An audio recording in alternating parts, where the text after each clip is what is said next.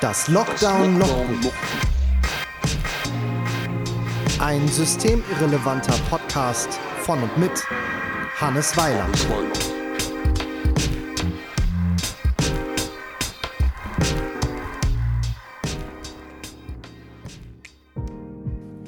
Einen wunderschönen guten Tag und herzlich willkommen zum Lockdown Logbuch. Mein Sohn ist schon ein ziemliches Phänomen. Denn so wie ich ihn in den letzten Wochen und Monaten der Pandemie beobachte, scheint er ganz oft einfach fast gar kein Problem zu haben, in seinem Zimmer eingesperrt zu sein und nur Vorlieb mit seiner Konsole nehmen zu können. Natürlich ist das nicht die ganze Wahrheit, denn ihn belasten schon ein paar Dinge, wie zum Beispiel, dass er seine Freunde im Moment nicht so treffen kann, wie er das gewöhnt ist.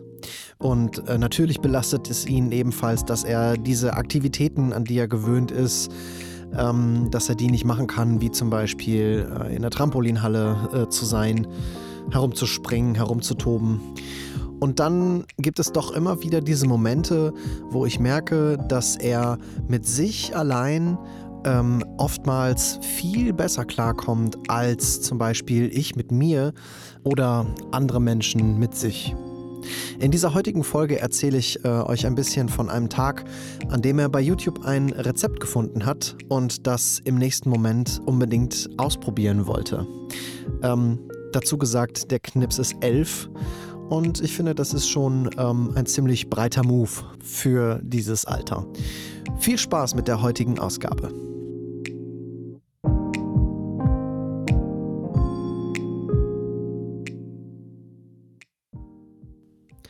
Dritte, zweite 21 oder von Tränen und Keksteig. Für den Sohn ist es offiziell ein Scheißtag, als er sich auch noch den Finger in der Tür zur Vorratskammer klemmt. Vor Schmerzen spuckt er seinen halbgekauten Tuckkeks neben die Tränen auf dem Küchenfußboden. Dabei hat er sich den Tag über tapfer geschlagen. Beim Homeschooling war mal wieder eine Male ein Bild Aufgabe dabei, die erledigt werden kann, während drei Jungs aus Kalifornien einem potenziellen Zeugen ihre Visitenkarte in die Hand drücken.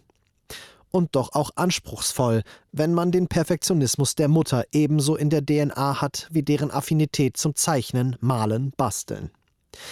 Allerdings hat der Knirps mit elf Jahren leider immer noch kein Musikinstrument in die Hand genommen bis auf die wenigen Versuche mit fünf eine Geige zu halten, was auch nur für kurze Videos an die Omas lustig war, ist kein richtiges Interesse dabei gewesen.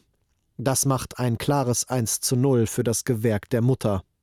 Leider aber auch die Wahl einer unglaublich talentierten Zeichnerin und angehenden Kunstlehrerin zum Vorbild.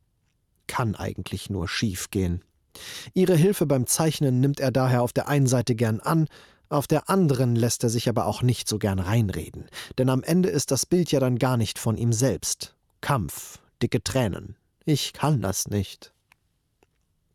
Danach latsche ich mal wieder mit einer befreundeten Musikerseele um den hiesigen Teich, der See heißt, diese Bezeichnung aber eigentlich nicht verdient. Zum einen, weil er so voller Giftstoffe ist, dass einem wahrscheinlich die Haut in Streifen abfallen würde, ginge man mit Badetracht hinein. Zum anderen, da die angrenzende A43 auch nicht gerade den Eindruck eines Idylls vermittelt, das man vielleicht mit einem See in Verbindung bringen möchte. Heute ist es, bis auf eine Handvoll hartgesottener Jogger, leer auf den pfützengetupften Schotterwegen. Es mag am strömenden Regen liegen, der schon nach ein paar hundert Metern meinen Wollmantel vollständig getränkt hat. Smart, der Bitte meiner Freundin nachzukommen, ihr einen Regenschirm mitzubringen, für mich selbst aber keinen. Nieselt ja nur. Und Abstand bekommt man unter einem kleinen Schirmchen nicht mal mit gutem Willen hin. Ich bin also der nasse Gentleman, als der Regen einsetzt. Wieder zu Hause telefoniere ich in der Küche sitzend mit einem befreundeten Musiker und bin leider etwas abgelenkt, weil mein Kind unterdessen Keksteig selbst herstellt. Das Rezept kommt von einer YouTuberin und bewirbt den Teig mit ohne Backen essbar, da es keine Eier enthält. Selbstständig hat er mit seinen frisch erworbenen Mathekenntnissen ein Drittel der Zutaten ausgerechnet. Für eine kleine Portion. Erstmal probieren, ob das überhaupt klappt und schmeckt. Immer wieder fragt er mich nach Dingen wie der Schüssel, dem Vanillepulver, ob das ein Teelöffel sei, wie lange man die Butter in der Mikrowelle schmelzen muss.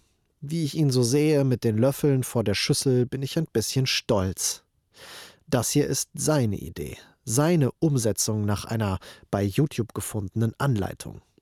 Es passiert einfach zu selten, dass er sich so etwas selbst zutraut und dann einfach macht. Als er die Pampe fertig gerührt hat, bin ich ebenfalls fertig mit dem Telefonat und weiß fast gar nicht mehr, mit wem ich eigentlich gerade gesprochen habe. Der kleine Johann Lafer Junior allerdings ist jetzt in Tränen aufgelöst. Das Zeug schmeckt nicht, hat eine grauenhafte Konsistenz und ist offenbar, Überraschung, einfach nur ungesund. Er beweint die Lebensmittelverschwendung und ahnt einen Fake hinter dem Anleitungsvideo oder einen Fehler in seiner Mathegleichung. Wieder dicke Tränen. Als dann später sein gellender Schrei auf das Türknallen folgt, ist der Kacktag final perfekt. Zum wiederholten Male habe ich den kleinen Onesie-Mann im Arm und rede ihm gut zu. Wenn dieser Lockdown vorbei ist, gehe ich mit ihm das größte, süßeste und ungesündeste Eis der Welt essen. Eins mit einer extra Portion rohem Keksteig obendrauf.